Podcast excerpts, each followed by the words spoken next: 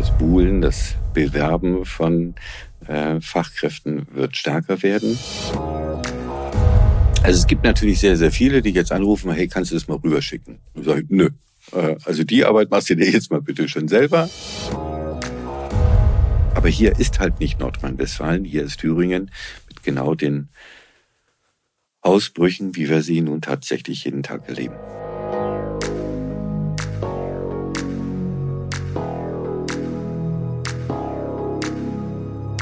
Bauernfeind Inside Healthcare, der Podcast für die deutsche Gesundheitswirtschaft. Ich darf heute ein drittes Mal zu Gast in Eisenberg sein. Vor kurzem haben die Waldkliniken einen Haustarifvertrag geschlossen, den sogenannten Eisenberger Tarif, der aber nur für Mitglieder der Gewerkschaft Verdi gilt. Über Details, Hintergründe und die bisherigen Reaktionen unterhalte ich mich mit dem Geschäftsführer David Ruben Thies.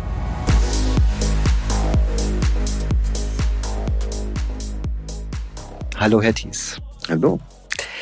Herr Thies, aller guten Dinge sind drei.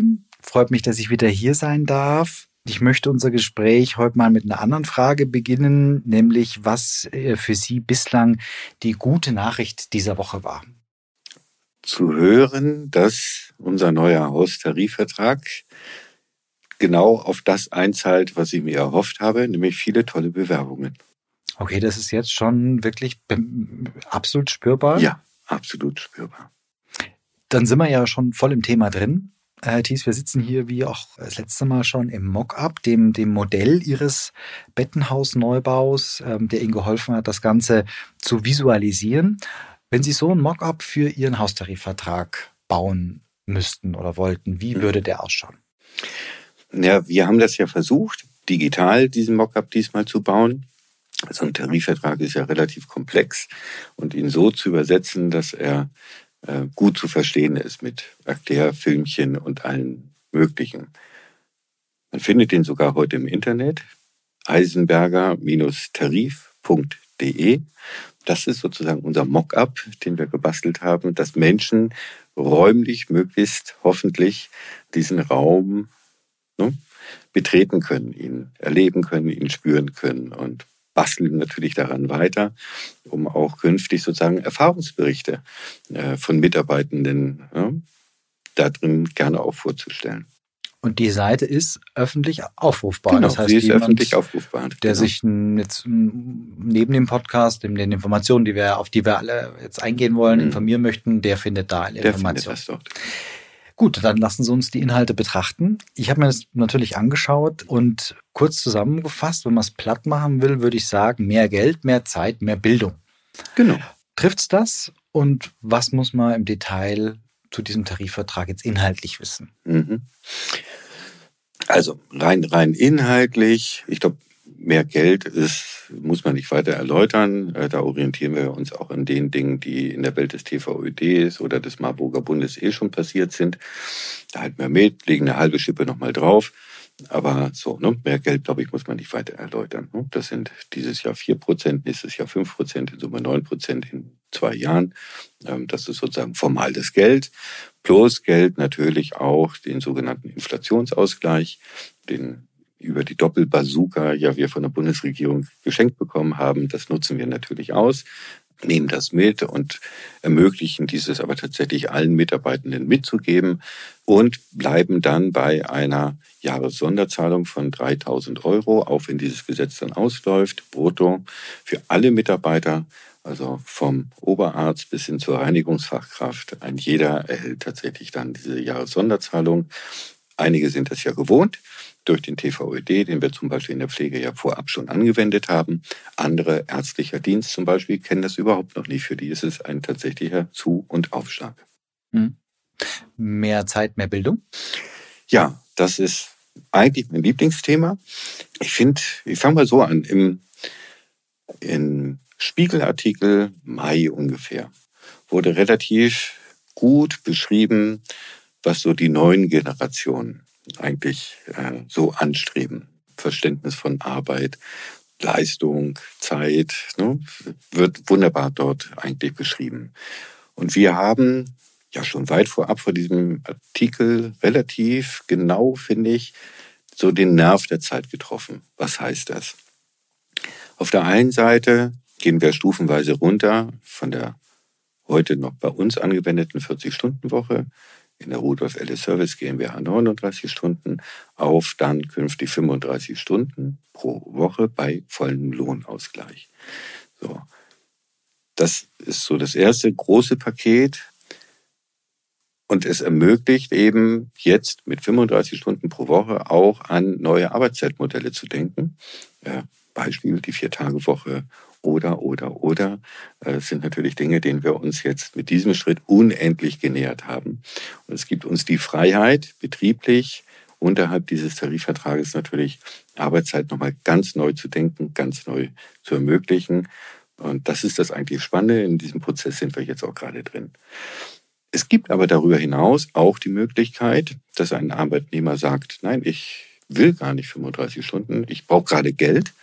Dann kann er bis zu 42 Stunden die Woche arbeiten und zahlt dann zum Beispiel diese sieben Stunden pro Woche in sein Lebensarbeitszeitkonto ein. Lebensarbeitszeitkonto in unserem Verständnis heißt, nimm doch mal ein Sabbatical geh doch früher in Rente oder schleich dich langsam aus der Rente hinaus und stock damit sozusagen der Teil, der dir dann an Geld fehlt, mit dem Geld, was in deinem Lebensarbeitskonto drinsteht, wieder auf.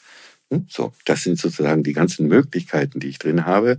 Oder eben Erziehungszeiten für Väter sollte Herr Lindner sich durchsetzen, den Vätern wieder die Erziehungszeiten wegzunehmen. Das wird ja gerade auf Bundesebene diskutiert. Hm? So geben wir diese Möglichkeit über unseren Tarifvertrag, es weiterhin zu tun und eben bei voller Wohnausgleich oder Erziehungsbetreuungssituationen äh, von Jugendlichen, von Eltern, von Angehörigen. Auch hier soll dieser Haustarif sozusagen auf die persönlichen Lebensumstände eines Individuums einzahlen und es sind die Beschäftigten, das Individuum selbst, was am Ende des Tages entscheidet, möchte ich Geld, möchte ich Zeit, möchte ich einen Sabbatical, möchte ich meine Lebensarbeitszeit verkürzen. Denn so wie wir es angelegt haben, wirkt das wie Rentenanwartschaftspunkte, ne, mhm. die ich sozusagen dort mit einzahlen kann. Sozusagen, das ist die grundsätzliche Idee. Also hypothetisch mal angenommen, eine junge Krankenschwester nach ihrer dreijährigen Ausbildung hier bei uns im Hause beginnt hier und arbeitet sozusagen mit den 42 Stunden pro Woche ihr Leben lang durch, dann kann die schon mit 57 Jahren und ein paar zerquetschten Monaten in Rente gehen bei vollem Ausgleich, ohne mhm. Abzüge. Mhm da höre ich schon die ersten kritischen Stimmen, die sagen, das ist alles viel zu komplex, das zu organisieren. Da muss ich ja zwei Vollzeitkräfte einstellen, die sich nur um diese individuellen Wünsche meiner, meiner Mitarbeitenden kümmern. Das heute will die eine Krankenpflegerin mehr arbeiten, dann morgen kommt der Oberarzt und sagt, ich äh, brauche jetzt zwei Monate Elternzeit. Haben Sie keine, ja, Angst ist vielleicht zu stark, aber keine Befürchtung, dass das zu komplex wird? Also wir haben ja in diesem Tarifvertrag ein fixes Datum eingetragen, bis zu diesem sich das jeweilige Individuum zwingend zu melden hat. Und wenn sich niemand meldet, läuft das, was im Vorjahr geregelt war, sozusagen einfach weiter. Also einmal im Jahr für alle. Einmal im Jahr Wechsel. gibt es diesen möglichen mhm. Wechsel, jeweils zum 1.1. Mhm. Das muss allerdings ausreichend früh angemeldet werden, okay. weil wenn jetzt natürlich ganz, ganz viele sagen, hey, wir gehen von ne, mal angenommen 42, ne, entscheiden plötzlich 100, nee, jetzt wollen wir doch 35 Stunden Woche machen, dann brauche ich natürlich den ausreichenden Vorlauf, um natürlich das dann mir fehlende Personal, die fehlenden Köpfe wieder neu zu akquirieren. Mhm. Okay, dann haben wir den letzten Baustein, den ich so genannt habe, mehr Bildung. Was ist da der, sind da die Inhalte? Ja, vielleicht auch noch mal ganz kurz, wenn ich ergänzen darf ja. zu diesem Thema Zeit. Eins der größten Themen, die wir ja auch immer wieder haben, ist nebst ich möchte ein Stück weit entscheiden, hängt ja auch damit zusammen, wann werde ich wie häufig aus dem Freigeholt, wie sicher sind geplante Wochenenden. Sie kennen das aus der Pflegedienstplanstabilität. Ich gehe nachher nochmal auf diese Bremer Studie ein. Aber wenn Sie einfach heutzutage in Krankenhäuser und in die dortigen Studien hineinsehen, gibt es ein Thema, was ganz, ganz, ganz weit oben steht. Und das ist, ich möchte Sicherheit in der Planung haben, Dienstplan, Stabilität nennen wir es mal so, weil dieses Vereinbarkeit von, von Arbeiten und Privatsein ne, eigentlich mit eins der höchsten Güter ist. Und wenn wir so in die Szene der Krankenhäuser heute noch hineinschauen, ist das eins der größten Themen, die ja überall sind, was tatsächlich unzufrieden macht. Also Störung von dem, was ich mir eigentlich vorgenommen habe. Mhm. Also wie viel Verbindlichkeit bekomme ich dort hinein? Und so haben wir uns auch darauf committed, nicht nur an Personalgrenzen und, und, und. Auch das sind ja Elemente, die da mit drin stehen. Aber sonst insbesondere eben auch ne, pro Quartal hast du garantiert sechs Wochenenden frei. So, das ist schon etwas sehr, sehr Besonderes, hat auch was mit Zeit zu tun, aber indirekt, weil es sozusagen in das Vertrauenskonto eher einzahlt. Und wenn wir da hinhören in die Studien, scheint das eins der Top-Themen zu sein. Und wir haben es versucht, so zu beantworten. Dann das Thema Bildung. Bildung, ja. ja. Bei der Bildung, auch das, wir haben ja sozusagen oder versuchen und sind immer noch dabei, Prinzipien von New Work äh, ja hier einzuführen. Wir sprachen letztes Mal darüber. Aber die Haltung dazu, was heißt denn selbstorganisiertes Team? Was heißt denn, wie kann ich mir meine Arbeit so organisieren, dass ich konzentriert, fokussiert arbeiten kann, ohne Störungen, die ja auch krankmachende Elemente haben? Gehört natürlich auch dazu, dass Menschen erstmal dieses Handwerkszeug mit erlernen müssen. Ne? Also das ist so eine grundsätzliche Haltung, die gilt zunächst für alle. Und darüber hinaus möchte der ein oder andere sich natürlich auch weiterentwickeln, sei es fachlich, sei es hierarchisch, wie auch immer. So, und um das gut tun zu können, haben wir gesagt, okay, 35 Stunden oder fünf Tage, ne, bei der 35-Stunden-Woche, fünf Tage pro Woche, geben wir dir sozusagen an Weiterbildungszeit und du vereinbarst, lieber Mitarbeiterin, mit deiner jeweiligen Führungskraft einmal im Jahr, welche sind denn die Themen, die für dich, für dein persönliches Vorankommen sozusagen von Relevanz, von Bedeutung sind. Ne? Also das ist natürlich ein Agreement, aber ne, wir nehmen diese Zeit A in die Hand und B natürlich dann auch die Fort- und Weiterbildungskosten. Mhm. Okay, dann sind wir durch die Inhalte einmal schnell durchgerast. Mhm. Gab es ein Schlüsselerlebnis oder einen Grundgedanken, diese Initiative zu ergreifen? Oder anders gefragt, waren Sie, waren Sie irgendwann genervt, keinen Personal mehr zu finden und den schöne Eisenberg zu, zu locken, mhm. ähm, dass Sie gesagt haben, jetzt muss ich hier den großen Rundumschlag machen? Mhm. Also wir hatten ja schon immer das große, große Glück, vielleicht im Unterschied, da bin ich sehr, sehr vorsichtig zu anderen, ja nicht wirklich einen Fachkräftemangel hier zu haben. Stellen waren relativ gut besetzt. Irgendwie konnten wir sie immer ganz gut nachbesetzen. Und zwar nahezu in allen Bereichen. Also das heißt, wir waren schon sehr zufrieden mit dem, was da ist. So, jetzt sind wir aber in einer Zeit, in dem Fachkräftemangel links und rechts sozusagen heftiger werden wird. Ähm, davon gehe ich aus. Das Buhlen, das Bewerben von äh, Fachkräften wird stärker werden. So, und dann heißt es natürlich, okay, was kann ich antizyklisch heute schon vorbereiten, gerade im Hinblick auch auf die Generation der Babyboomer, die ja in den nächsten fünf, sechs, sieben, acht Jahren ja gewaltig ja auch ne, einfach rentenbedingt ausscheiden werden. Was muss ich also heute schon tun, um mich von anderen wieder zu unterscheiden, ne, etwas Besonderes zu sein? Das ist so, ne? das eine, eine Prophylaxe für etwas, was ja kommen wird wie das Amen in der Kirche. Mhm. Also heute schon mich gut da aufzustellen und das natürlich über die nächsten Tarifverhandlungen immer wieder weiterzuentwickeln. Und da haben wir schon viele tolle Ideen. A, B, aber auch, vielleicht klingt das ein bisschen rotzig, die Chance zu haben, mal wieder auswählen zu dürfen als Arbeitgeber. Wen mhm. will ich denn anstellen?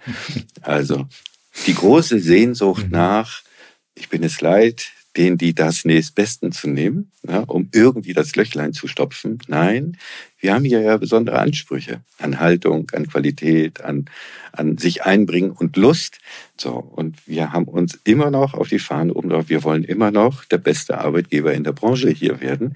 Also muss man dafür auch tatsächlich was tun. Also die Latte ist hochgehängt, aber nur von uns selbst. Hm. Diese Sehnsucht teilen wir, Herr Thies.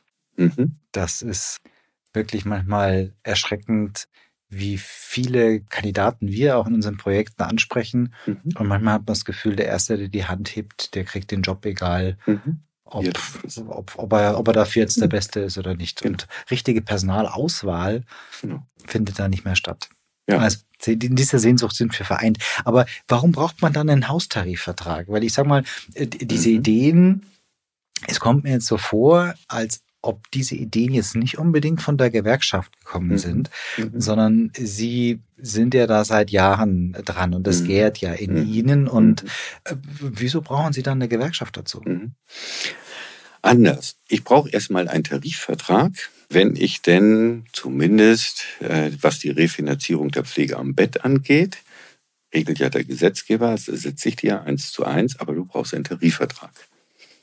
Das ist mhm. sozusagen die erste formale Voraussetzung. Wenn man sagt, okay, ich möchte zumindest für die sehr, sehr große Berufsgruppe Pflege am Bett eine Refinanzierung durch die Krankenkassen haben, so wie der Gesetzgeber es ja hier und heute vorsieht, brauche ich zwingend einen Tarifvertrag. So. Darauf zu warten, dass der Flächentarifvertrag zwischen ne, Kommunen und Verdi, der TDL, der Tarifgemeinschaft Deutscher Länder und Verdi und dem Bund und Verdi. Und die drei ja dann noch bitteschön alle zusammen, sich wieder neu auf einen neuen Tarifvertrag einigen, in dem diese tollen Elemente alle drin sind, dauert mir A wieder mal zu lange, B ich würde mich ja dann auch nicht mehr wieder unterscheiden. Also ist relativ schnell klar, okay, mhm. muss wir einen Haustarifvertrag machen. Und die sind ja in der Regel relativ negativ konnotiert. Also ein Haustarifvertrag in der Regel ja Regeln unterschreitet. Deswegen wollen wir es eigentlich gar nicht mehr Haustarifvertrag. Deswegen nennen wir es auch bewusst den Eisenberger Tarif, weil es ja ein unendliches Mehr ist als das, äh, was die Fläche mitmacht. Das heißt, für einen Tarifvertrag brauchen Sie wiederum eine Gewerkschaft. Und dann guckt man einfach in seine Belegschaft hinein und sagt, okay, ne, rein formal, wer ist denn die dafür nun passende Gewerkschaft, was die Mehrheit der Belegschaft sozusagen vertritt? Relativ offensichtlich, es ist Verdi. Und somit haben wir Verdi zu den Tarifverhandlungen aufgerufen. Mhm. Jetzt habe ich mit äh, Gewerkschaften relativ wenig Erfahrung, aber ich stelle mir das etwas witzig vor. Wie, wo ist denn da die Verhandlungslinie der Gewerkschaften? Also ich stelle mir das so vor, dass die hier reinkommen und dann sagen sie, was sie alles Gutes machen wollen und dann sagen die, ja gerne. Genau äh, so. So, äh, so in äh, etwas was. Genau, das genau. ist ja wahrscheinlich relativ schnelle Verhandlungen. Genau, also es gab durchaus ein, zwei, drei, vier Elemente, aber eigentlich haben wir ja erstmal ne, wirklich so begonnen zu sagen, wir träumen uns mal die Welt zurecht, wie sie uns gefällt, so ein bisschen Pipi Langstrumpf mäßig. Und jeder hat sozusagen seine Träume auf den Tisch gelegt. Dann haben wir uns ausgerechnet sozusagen, was kostet der jeweils einzelne Wunsch. So, und mir war ja auch wiederum klar, was steht mir budgetär zur Verfügung. Die Summe war ja schon vorab geplant. Und dann haben wir gesagt, okay, also alles kriegen wir jetzt in dieses Budget dieses Jahr oder für die nächsten zwei Jahre nicht hinein. Was ist uns denn wichtig? So, und dann haben wir sozusagen die Dinge gemeinschaftlich priorisiert. Ging relativ zügig. So, und dann kam die eigentliche Arbeit, das so auszuformulieren, dass es rechtssicher ist und so weiter. Ich glaube, damit haben wir dann am Ende die meiste Arbeit verbracht. Also Redaktionsverhandlungen nennt man das dann, glaube ich, nur noch. Hm. Weil bei den Inhalten waren wir uns relativ schnell einig. Ja, das hätte mich auch gewundert, wenn anders. Das mhm. ist, sind da endlich mal Tarifverhandlungen, mhm. die dann Spaß machen für die. Genau, ja. genau. Ja, und für uns auch. Und selbst mhm. die Dinge, die wir noch gar nicht umsetzen konnten, haben wir schon eine lange Ideenbox für die nächsten Verhandlungen, ne, wo wir sagen, hey, das finden wir als nächstes interessant und das, das und das, das. Ich werde ich natürlich hier nicht verraten. Nein, alles klar. Aber ich, das, was, was von den, äh, vom Eisenberger Tarif durchaus bei anderen Geschäftsführern aufgeschlagen ist, mhm. ähm, neben den Inhalten, war das Thema der Exklusivität. Mhm. Warum macht der Thies das, äh, dass er die Gewerkschaften so oder eine Gewerkschaft ins Haus lässt? Welchen Vorteil sehen Sie mit einer starken Gewerkschaft im Haus, wenn man mal diesem Gedanken mhm. folgen will? Mhm. Weil es ist ja eine mhm. und nicht mehrere. Mhm. Oder was war überhaupt der Grund? Das so exklusiv zu machen, weil man muss dazu sagen, mhm. vielleicht zur Erläuterung, dass die Mitarbeitenden nur dann vom Eisenberger Tarif profitieren, wenn sie in Verdi eintreten. Genau. Genau. Also ich hatte ja vorhin schon kurz versucht auszuführen, ich brauche einen Tarifvertrag, um es gegenüber den Krankenkassen die Teile, die refinanziert werden. So, das heißt, ich brauche zwingend eine Gewerkschaft, mindestens eine. So. Und ja, das andere ist vielleicht nennen wir es Faulheit. Ne? Wenn ich mit einer alles verhandeln kann, warum soll ich mich dann mit zwei, drei, vieren äh, sozusagen an den Tisch setzen? Ja, aber Sie müssen es nicht exklusiv machen. Sie können ja dann sagen, dann verhandle ich mit Verdi einen Tarifvertrag mhm. und erkläre den allgemein. Genau.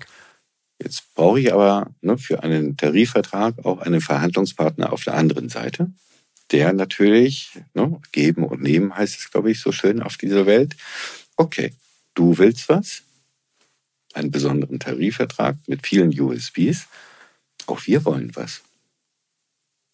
Eine Exklusivitätserklärung. So. Und das wiederum finde ich auch überhaupt gar nicht schlimm, weil A, haben wir einen tollen Verhandlungspartner gefunden, die Interessen waren gleichgelagert. Und die Sorge, die ja entsteht, auch hier gab es ja immer wieder im Hause die Nachfrage, warum, Herr Thies, holen Sie sich den Feind ins Haus? Und da, glaube ich, beginnt meine Form meines, unseres Demokratieverständnisses zu sagen, wo ist da ein Feind? Im Grundgesetz, ich glaube Paragraph 9 Absatz oder Artikel 9 irgendwas, äh, ist es ja sehr schön beschrieben, die Tarifautonomie und im Tarifvertragsgesetz unten drunter, es gilt nur für Mitglieder. So. Und wenn man gesellschaftlichen Konsens auch wieder erreichen möchte, in diesen Zeiten, wo ja jeder glaubt, er ist als Individuum stärker, ne, so, dann frage ich mich, wozu haben wir denn so, äh, wie heißt das, Equal Pay Day? Genau, ist etwas, was sozusagen innerhalb von Tarifverträgen mit den uns bekannten DGB-Gewerkschaften ist das ja gar kein Thema mehr. Ne? würden also viele Menschen sich einer solchen Logik wieder unterwerfen und durchaus annehmen, dass die Kraft von vielen am Ende eine andere ist. Und diese Kraft von vielen, 60er Jahre, 70er Jahre in der Bundesrepublik Deutschland, eine große Wirtschaftskrise, die wir dort hatten, dann haben wir ja auch starke Gewerkschaften erlebt, die in der Lage sind, ihre Mitglieder auch mal wieder zurückzunehmen, ne, um einer Volkswirtschaft im Summe zu helfen. So, ne? Also ich glaube, wir haben ein bisschen verlernt, was uns die Väter und Mütter unseres Grundgesetzes hier mal hineingeschrieben haben, auch mal wieder anzunehmen und auch wieder zurück zu einer Bewusstheit, ne? wo, woher kommt denn diese Besonderheiten ne? und was ist dafür eigentlich schon alles passiert. Ne? Equal Pay Day finde ich ein wunderschönes Beispiel. Hätten wir ein anderes Verständnis von Gewerkschaften, in denen ja alle Parteien vertreten sind, muss man ja auch immer wieder sagen. Ne? Das ist ja nicht ein dingskohortierter Verein. Ne? Da sitzen auch ne, Norbert Blüm als altes Beispiel, ne, ein leidenschaftlicher Gewerkschafter und viele, viele andere auch, die auch den konservativen und aber auch liberalen Flügeln angehört haben. Hm. Und das zumal in Thüringen, das ist vielleicht eine besondere Situation, aber da will ich am Ende des mhm. Gesprächs nochmal drauf zurückkommen. Ich habe mal etwas gehässig überschlagen der Personalaufwand der Waldklinik Eisenberg, das wird aber wahrscheinlich nur die, die Klinik sein, im Bundesanzeiger 30 Millionen Personalaufwand 2021, 1% Mitgliedsbeitrag. Mhm. Und die Gewerkschaft hatte, glaube ich, also ganz wenige Mitglieder in den Waldkliniken, mhm. hat jetzt 50 Prozent, habe ich gelesen. Mittlerweile drüber, ja, äh, So, also das heißt, die Hälfte von 30 Millionen sind 15, ein Prozent davon 150.000 Euro mhm. mehr Mitgliedsbeitrag. Mhm. Haben Sie wenigstens mit Verdi vereinbart, dass ein Teil davon in Projekte in die Gesundheitswirtschaft zurückfließt? Also es ist ja keine verbindliche Allgemeinerklärung oder Vereinbarung, die ich mit Verdi treffen kann, so im Sinne von Vertrag, aber ja, im Sinne klar. von dieses tatsächlich zu nutzen, um zum Beispiel über Forschung mitzubegleiten, was sind denn die Themen, ne, die tatsächlich individualisiert werden müssen, um eben wegzukommen von Flächentarifverträgen, wo von Garmisch-Gartenkirchen bis Flensburg, von Frankfurt oder nach Saarbrücken sozusagen immer alles dasselbe gilt und für den Müllfahrer ja so ungefähr genauso wie für die Pflegefachkraft oder die Reinigungsfach. Das kann irgendwann nicht gut gehen wo, wo muss eigentlich in welchen Berufsgruppen wie differenziert werden? Also dort auch mehr Achtsamkeit drauf zu lenken und natürlich auch bei uns zu beobachten, wie wird denn sowas angenommen? Trägt es zur Arbeitszufriedenheit denn am Ende des Tages wirklich bei? Ne? Macht es, so wie wir erhoffen, Menschen zufriedener? Ne? Ermöglicht es, Privatleben und, und Arbeit gut zusammenzukriegen? Ne? Also das ist ja auch ein, ein Herantasten. Und das ist ein grundsätzliches Verständnis, auf das wir uns zumindest ausgetauscht und verständigt haben. Und so wie ich das wahrnehme, nimmt die Gewerkschaft Verdi das auch sehr ernst. Ist ja auch, glaube ich, für Verdi eine große Chance, weil wenn man natürlich ein Haus hat, in dem man so organisiert ist, kann man auch mal dokumentieren, dass es vielleicht, ich weiß, dass das für Sie auch ein großes Thema immer schon, schon war, dass insbesondere die Pflegenden sich einheitlich organisieren, um ihre mhm. Interessen dann auch mal mhm. wirklich machtvoll durchsetzen zu können. Vor allem gebündelt. Gebündelt. Mhm. Ja, ja, unbedingt. Also ne, guck mal jetzt auf die Pflege. Ich weiß nicht, wie viele Interessensvertretungen wir mittlerweile haben. Ne? Ich glaube 27. Ich habe irgendwann mal angefangen zu zählen, äh, ne? so von Verkammerten und dies und das und Studierten und dieser Verband und DBFK und äh, so. Und Gewerkschaften haben auch noch ihre Position. Und dann stelle ich mir mal vor, ich wäre Bundesgesundheitsminister, säße auf dem Stuhl, ich würde die Pflegenden fragen, was wollt ihr denn eigentlich, damit ich daraus ein tolles Gesetz machen könnte? Und dann antworten mir 27 Verbände und jeder auch noch unterschiedlich. Schwierig. So. Und ich verstehe auch jeden Bundespflegebeauftragten, glaube ich, hat diese Funktion unterhalb des Bundesgesundheitsministers, die Funktion eines Staatssekretärs, ne, die ja versuchen, an der Ecke was zu tun. Wenn ihr euch nicht einig seid, was sind dann in Herrgottsnamen? Ne? So. Und wenn man sieht, wo sind denn in der Geschichte die großen Themen entstanden? Ne? Equal Pay. Wie lange arbeiten wir? Wie viel Ruhezeiten brauche ich denn? Ne? Und wie viel hundert Jahre das ja gedauert hat, um dorthin zu kommen? So glaube ich tatsächlich, dass diese Sozialbündnisse, und nichts ist es ja, nichts anderes, was unser Grundgesetz da ja anbietet und dazu einlädt, und das ist ja das eigentlich Schöne, auch tatsächlich mal wieder zu nutzen. Hm. Ist der Eisenberger Tarif offen vorstellbar, also sowohl auf Gewerkschaftsseite als auch auf Arbeitgeberseite. Also wenn jetzt morgen ein, ein Haus bei Ihnen anklopft und sagt, wir würden gerne mit unserem Haus auch darunter schlüpfen, mhm. wäre das möglich? Also so im Sinne von, das ist ja häufig passiert, Menschen rufen hier an. Eisenberger Arbeitgeberverband. Okay, gleich so weit. Oh, wow. Ich, ich, ich kehre gleich zurück. Also es gibt natürlich sehr, sehr viele, die jetzt anrufen, hey, kannst du das mal rüberschicken? Und sage, nö, also die Arbeit machst du dir jetzt mal bitte schon selber. Ne? Und wie das geht, hast du ja gesehen, musst du die Gewerkschaft aufrufen zu Tarifverhandlungen und bist du deines eigenen Glückes Schmied. Wenn die Gewerkschaften diese Inhalte in künftigen Tarifverhandlungen mitnutzen, ja, umso besser. Ne? So, also die kennen ja ihre Inhalte und können sich ja gegenseitig auch mit informieren. Über einen eigenen Arbeitgeberverband, nee, habe ich nicht wirklich nachgedacht, weil ich tatsächlich an diese Grundorganisation, so wie wir es ja eigentlich haben, KAV auf der kommunalen Ebene oder ne, für die kommunalen Träger, die TDL, die Tarifgemeinschaft Deutscher Länder und der Bund als solche haben sich ja über Jahrzehnte und Jahrhunderte tatsächlich bewährt. Dort wieder auszuscheren und wieder etwas anderes zu machen, nein, solange kann ich ja mit meinem technisch gesehen Haustarif wunderbar weiterleben.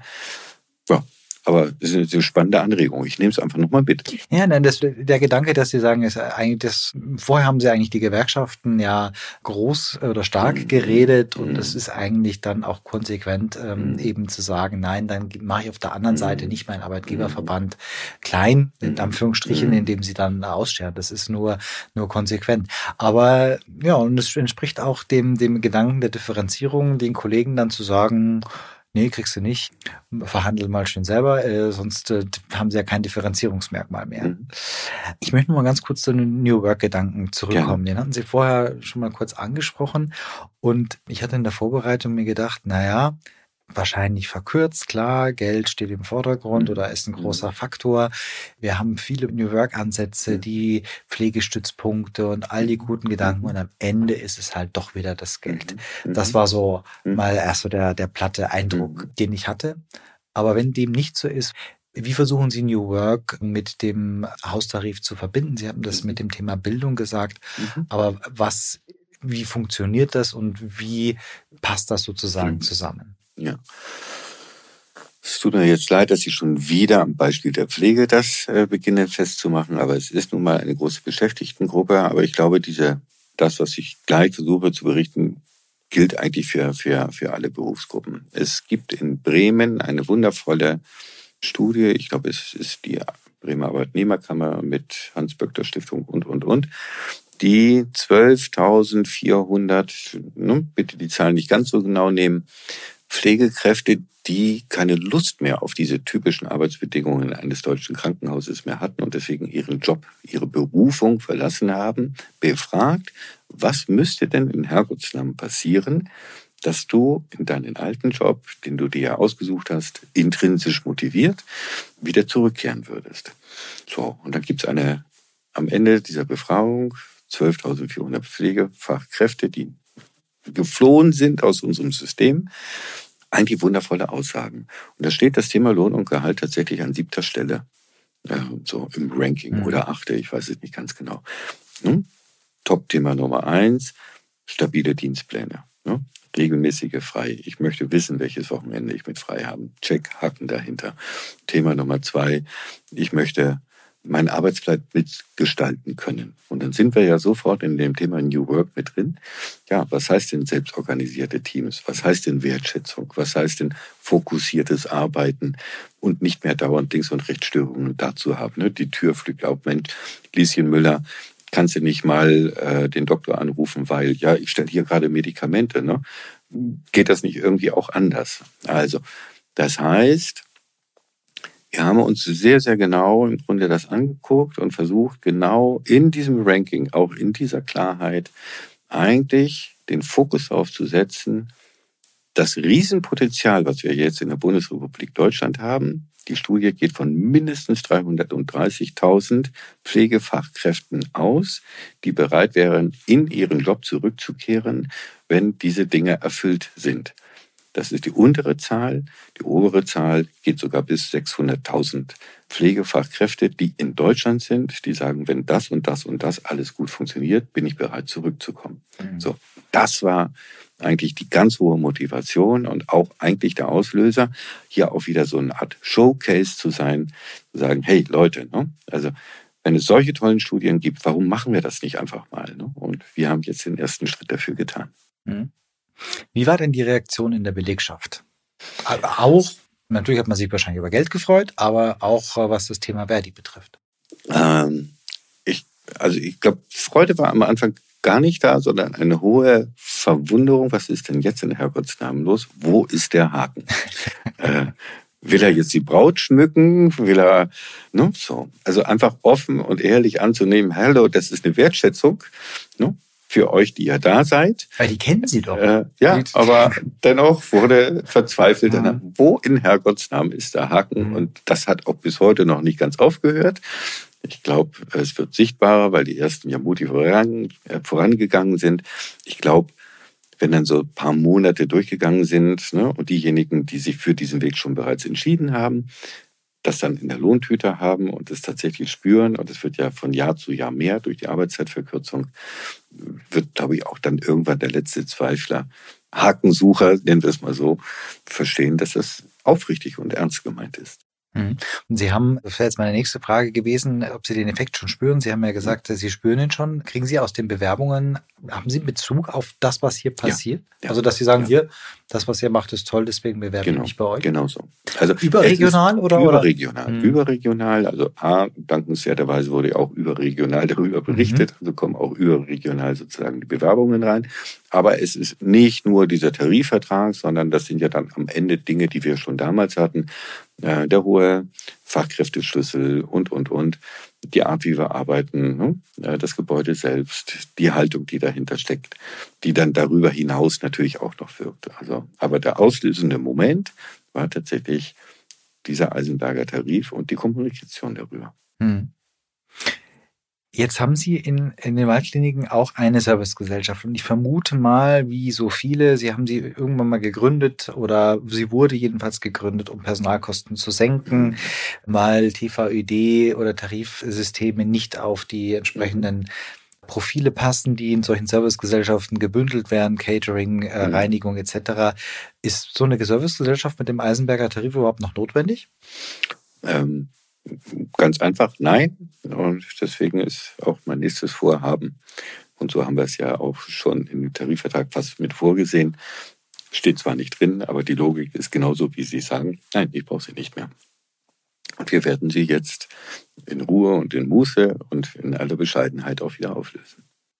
Weil die Overhead-Kosten gespart werden oder weil Sie können, der, der Reisenberger Tarif gilt ja dann auch für die Servicegesellschaft. Warum, genau. warum müssen Sie sie jetzt auflösen?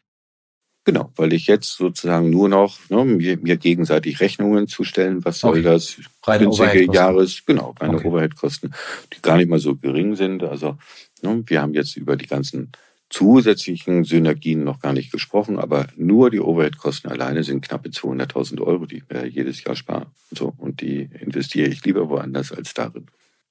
Äh, ja, die fangen einen Teil der Mehrkosten ab, aber trotzdem ist die Frage der Finanzierung. Mhm. Sie haben gesagt, ein Teil ist in den Budgetverhandlungen mhm. sozusagen genau. auch refinanzierbar, aber wahrscheinlich nicht alles. Mhm. Also gerade in Servicegesellschaften, das genau. ist ja in den schlägt eins zu eins durch. Ja, es mhm. schlägt eins zu eins durch. Jetzt haben Sie äh, 2021 zwar einen Rückgang gehabt, aber dennoch äh, gut positiv abgeschlossen. Mhm. mhm. Haben Ihre Bauvorhaben, die auch noch äh, sicherlich mhm. belastend sind. Wie finanzieren Sie den Eisenberger Tarif? Ich sag mal ganz vorsichtig, einerseits über gutes Wirtschaften und achtsames Wirtschaften, also der vorsichtige Kaufmann, der sicherlich mit tätig ist. Aber natürlich haben wir hier noch einiges vor, ne? unseren Standort für unsere Gäste, Patienten attraktiver zu machen.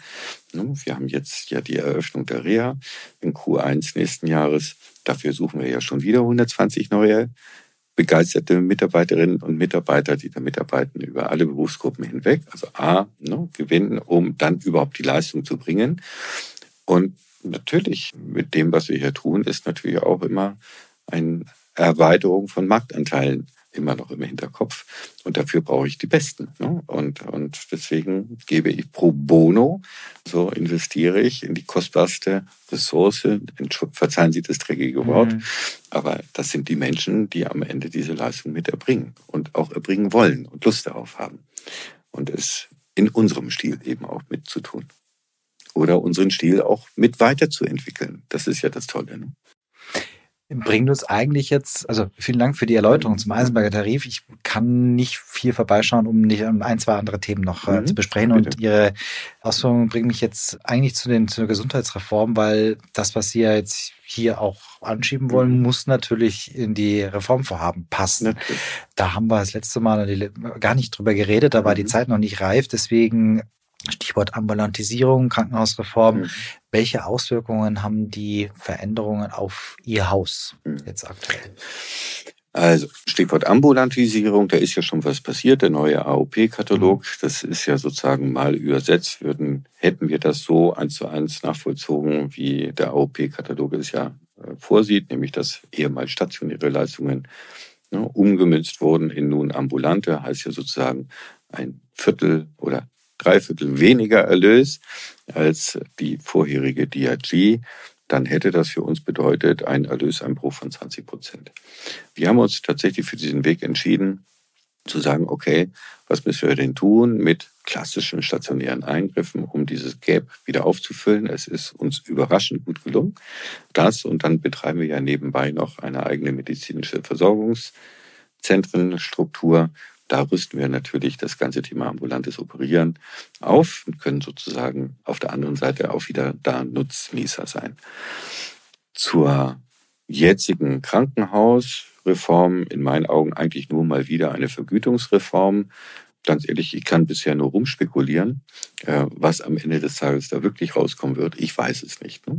Wir haben ein Eckpunktepapier, was in, ich sag mal, fast einer der minimalstmögliche Konsens, der zwischen Bund und Ländern da möglich war. Aber auch da sehe ich noch nicht alle tagende Abend, weil wenn wir jetzt das neue Transparenzgesetz, glaube ich, heißt es, was mhm. Herr äh, Lauterbach ja neben parallel aus dem Hut zieht, könnte das eine viel größere Wirkung auf die Krankenhauslandschaft haben, nämlich ich gebe Transparenz, Qualitätsdaten nach draußen. Das heißt, Patienten und Gäste stimmen plötzlich mit den Füßen ab. Wer ist denn der Beste? Hupp, da gehe ich hin. Wenn das Portal so aufgebaut sein sollte, wir wissen es nicht, dann kann ich nebenbei Level 1, 2, 3, IN, tralala reformieren, was ich will. Das allein würde ja schon dazu führen, dass plötzlich Menschen frei entscheiden. Ne? Ich gehe nicht ins nächstbeste oder ins nächstgelegene Krankenhaus, sondern wow, ich sehe, es gibt erhebliche Qualitätsunterschiede. Und zwar nicht Strukturqualitätsmerkmale, die helfen ja überhaupt nichts, sondern einfach Ergebnisse. Ne?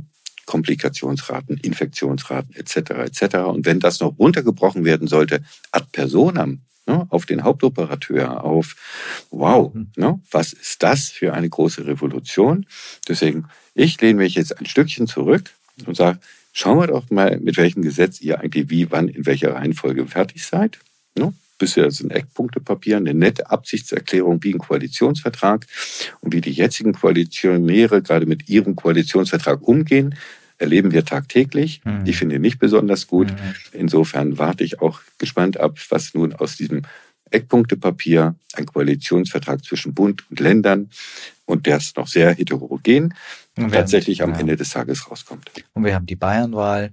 Auch äh, das noch. noch. Und genau. am Ende vollzieht sich der Strukturwandel so ähnlich wie das Fachkräftethema mit den Füßen.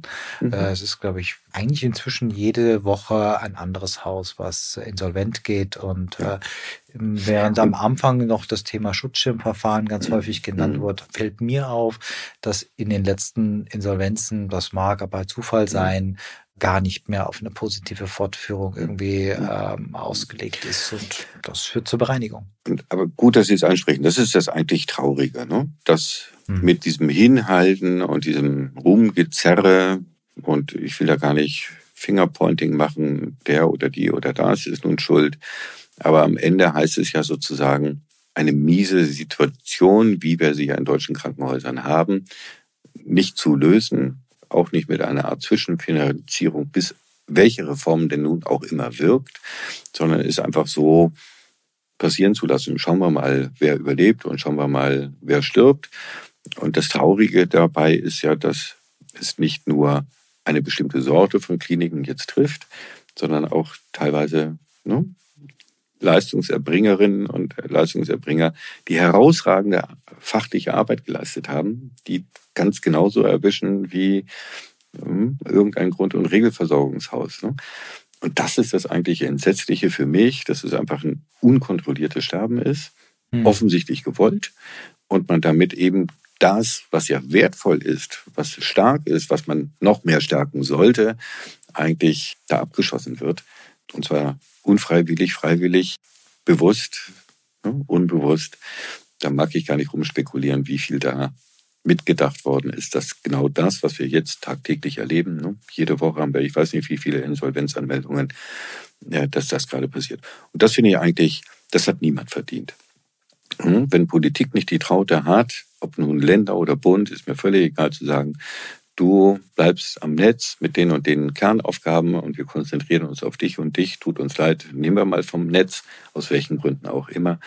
Das ist etwas, das muss Politik leisten und davor haben sie Angst, weil sie alle Angst haben, nicht nochmal gewählt zu werden deswegen. Und das finde ich echt verantwortungslos mhm. und das ist der Teil, den ich komplett sowohl an die Länder wie an den Bund wirklich kritisiere. Das hat niemand hier verdient. Hm. Ja, und ich habe das in einer anderen Folge schon mal, schon mal gesagt. Ich finde, man erzeugt dadurch Verlierer. Mhm. Und wenn Verlierer erzeugt wird, das ist negative Energie und die mhm. ist im, im System. Also mhm. genauso wie Sie hier in Eisenberg positive Energie erzeugen, mhm. ist das eigentlich das Gegenbeispiel. Und das setzt sich in irgendeiner Form fort. Mhm. Bis hin, und das bringt mich sozusagen zu einem Punkt, den wollte ich heute unbedingt nochmal mhm. ansprechen, mitnehmen. Beim Thema negative Energie, dass die sich dann letztendlich in, in extreme Positionen ergießt. Und ich habe gesagt, wir sitzen hier in Thüringen, nächstes Jahr Landtagswahl. Mhm. Wir erleben den ersten AfD-Landrat hier. Ich glaube, gestern oder vorgestern die Neonazi-Gruppe Knockout 51. Der Prozess gegen diese ausgehobene thüringische äh, Gruppe ist ein schwieriges Umfeld, in dem sie hier mhm. tätig sind. Und ähm, Gesundheitsstrukturpolitik ist nun mal Ländersache. Mhm. Welche Entwicklung erwarten Sie, wenn die, die nächste Landesregierung unter Beteiligung der AfD gebildet wird für das Gesundheitssystem in Thüringen? Ich wage es zunächst erstmal gar nicht mir vorzustellen, dass es so kommen kann, aber ja, Sie haben recht. Ähm, man kann bei, ich glaube, die jüngste Prognose lag bei irgendwas 33 Prozent, ja. Mhm. also weit oberhalb der jetzigen Opposition und, und Regierungskoalition. Ja, ich versuche nüchtern zu antworten. Bisher kenne ich in keinem Wahlprogramm, in keinem Bundesprogramm der AfD tatsächlich große gesundheitspolitische Konzepte. So. Ich kenne sie einfach nicht. Insofern kann ich formal antworten. Ich habe keine Ahnung, was dann noch passiert. Bisher kenne ich ja nur alles, was alle anderen denken, ist erstmal nicht in Ordnung. Ne? So. Gut, aber was ist denn jetzt bitte schön die Alternative? Ich kann sie nicht nachlesen, ich kann sie zumindest für mich nicht erkennen. Mag daran liegen, dass ich vielleicht auf einem Auge da ein bisschen blind bin, aber ich muss meine Blicke da tatsächlich schärfen. Wir alle müssen sie schärfen. Und ich glaube, da hilft es ja auch am Ende nur mit Bevölkerung zu reden. Und ich glaube, das ist etwas, was wir alle noch lernen müssen bei einer Gesundheitsreform aus Sicht des Bürgers, der Bürgerin, zu sagen, was sind denn die Vorteile einer Reform? Was hast du denn davon? Also ich habe ja so meine Thesen. Ich glaube, wir sind in Deutschland in der Lage, bei den toll ausgebildeten Menschen, die wir haben, ein doppelt so gutes Gesundheitswesen im Sinne der WHO zum halben Preis ne, im Benchmark zu anderen Ländern auf die Reihe zu kriegen. So. Wie sieht denn das nun konkret aus? Für die Mitarbeitenden, aber noch viel wichtiger für die Bürgerinnen und Bürger und somit die Wählerinnen. Und dieses Zielbild, ne, diese Vision von das ist das, wo wir hinwollen. Ne? Und jetzt ja, haben wir einen Transformationsprozess von A bis Ding und dann von dort nach dort. Und dies über Legislaturperioden hin. Das ist ja nicht innerhalb einer Legislaturperiode hinzubekommen. Und das fehlt.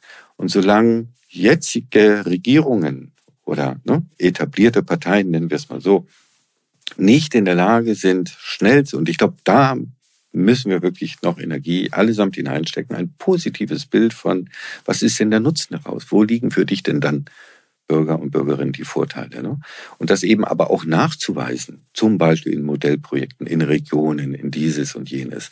Da gibt es ja in der NRW schon erste schöne Bestrebungen, aber ob sie funktionieren, weiß noch keiner. Aber hier ist halt nicht Nordrhein-Westfalen, hier ist Thüringen mit genau den Ausbrüchen, wie wir sie nun tatsächlich jeden Tag erleben. Hm.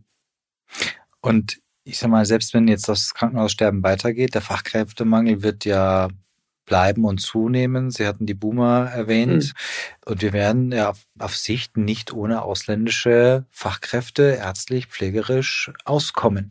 Haben mhm. Sie Befürchtung, dass Ihre Bemühungen hier ein, ein, attraktives Haus, ein attraktives, einen attraktiven Arbeitsplatz in den Waldkriegen zu schaffen, durch den fortschreitenden Rechtsruck hier in, in Thüringen und damit so ein Stück weit berechtigt oder unberechtigt, so das Signal, hier werden keine Ausländer erwünscht, ein bisschen zunichte gemacht wird? Mhm. Ich fange nochmal anders an. Wenn ich mir die Fachkräfte, die wir hier in der Bundesrepublik Deutschland haben, die aus welchen Gründen auch immer ihren Job verlassen haben. Ne, ich gehe nochmal zurück zu der mhm, Bremer Studie von vorhin. Mhm. Und dieses Potenzial sehr, so, und das war ja nur eine Studie in Bezug auf, glaube ich, Krankenhäuser, gar nicht mehr auf die Pflege an sich, sondern auf Krankenhäuser sogar. Und wir dieses tatsächlich durchdenken, also wie viele Pflegefachkräfte haben wir an, an die Industrie verloren, in, in andere Bereiche, wie viele Ärzte sind ins Ausland geflohen, die wir für 200.000 Euro das Individuum hier mit unseren Steuergeldern ausgebaut haben. Ne? Und dann sind wir nicht in der Lage, Arbeitsbedingungen zu schaffen, dass sie sagen, oh, wow, toll, ich bleibe hier, ich kann mich hier weiterentwickeln, ich kann die Forschung und Entwicklung betreiben, die ich, ne, geistreicher Kopf, dafür mich gewonnen habe. Ne? So, also dieses Brain Draining, was wir tatsächlich uns heute hier hin organisiert haben. Ne? Das ist ja einfach Fakt. Ne? Die besten Forscher, Entwickler, die bleiben nicht in Deutschland. Mhm. So. Also ich, vielleicht ist es naiv, aber ich kämpfe immer noch dafür, dass das Potenzial, was wir hier haben, und es ist riesig, dieses Potenzial, tatsächlich wieder begeistern, hm, in ihre ursprüngliche Berufung, in ihren eigenständigen Traum auch wieder zurückzukehren. Aber dafür müssen wir uns beeilen. Hm, so. Und dann würde es diese implizite Frage, die Sie ja gestellt haben, für mich mindestens abmildern, wenn nicht vielleicht sogar äh, ganz erledigen. Das Potenzial haben wir. Ausbilden tun wir dafür ausreichend. Wir bilden auch sehr, sehr gut aus. Nur wir schaffen es mit unseren Arbeitsbedingungen, mit jahrelangen Dinge nicht regeln, mit jahrelangen Menschen auspressen wie Zitronen was wir auch gemacht haben, ich erinnere nur an die Renditen, die die einen oder anderen privaten Klinikkonzerne sich da jedes Jahr in Form von Dividenden ausgeschüttet haben. Ne? So, das ist nicht okay. So und ja, wir haben da, glaube ich, allesamt zu lange zugeguckt und uns ist es wichtig gewesen, hier zu sagen, auch ein Zeichen zu setzen. Guck mal, es kann auch so gehen. Es ist nur ein Beispiel. Es ist von mir aus nicht das Beispiel. Es ist unser Versuch, einen Beitrag dazu zu liefern, zu sagen, hey, wir haben eine Herausforderung und die müssen wir jetzt lösen. Und zwar jetzt, hier und heute. Das ist ein schönes Schlusswort und Sie haben es wieder geschafft, äh, diese positive Energie spürbar zu machen und den Blick von den deprimierenden AfD-Prognosen äh, hin zu was Positivem zu, zu denken und Aufbruch sozusagen zu versprühen. Das äh, hoffen wir über den Podcast dann auch in die Republik zu transportieren. Wir haben mit der guten Nachricht der Woche begonnen. Vielleicht das als Abschlusssatz. Welche Schlagzeile würden Sie denn im Gesundheitsjahr 2023 am liebsten am Ende des Jahres geben? Also wenn ich dem Gesundheitsjahr jetzt aktuell einen Titel geben möchte und das wirklich gesamtgesellschaftlich, auch politisch jetzt mal beantworte, dann ist es für mich eines der traurigsten Jahre, die ich je erlebt habe, voller verpasster Chancen, eine echte tolle Gesundheitsreform hier mal hinzulegen wir haben den positiven Spirit nicht bis zum Ende durchhalten können. Aber es, es ist, wie es ist, sagt der Schwabe. Mm. So ist es. Herr Thies. Aber es heißt ja. ja, deswegen können wir hier und heute anfangen, es besser zu machen. So. Damit habe ich es dann vielleicht wieder positiv gemacht. Wir versuchen, unsere Beispiele immer wieder voranzugeben und ja auch diese Ideen in die Politik hineinzutragen. Ne? Wenn wir wissen, dass das was mit Wertschätzung, mit Anerkennung von Menschen zu tun hat, die wir dringend brauchen, dann bastelt sowas doch auch bitte in eure gesetzlichen Reformvorhaben mit hinein. Lieber Herr Thies, vielen Dank. Alle guten Dinge sind drei, heißt es normalerweise. Damit wären wir eigentlich jetzt am Ende. Ich äh, sag mal, fünf Finger hat die Hand, dann habe ich wieder zwei offen. Ich freue mich aufs nächste Mal, wenn wir wieder Gelegenheit haben für heute vielen Dank für die Zeit und das sehr liebe und interessante Gespräch. Ja, ich danke Ihnen und es macht immer wieder großes Vergnügen. Vielen Dank. Bis bald. Bis bald. War der eine oder andere wertvolle Impuls für Sie dabei? Dann freue ich mich auch über eine Weiterempfehlung des Podcasts und stehe Ihnen unter podcast.bauernfeindconsult.de für Ihr Feedback gerne zur Verfügung. Um keine neuen Folgen zu verpassen, am besten den Podcast jetzt gleich abonnieren. Vielen Dank fürs Zuhören. Bis zum nächsten Mal und bleiben Sie gesund. Bauernfeind Inside Healthcare ist eine Produktion der MGP Studios Friedberg und verfügbar auf allen gängigen Podcast-Plattformen.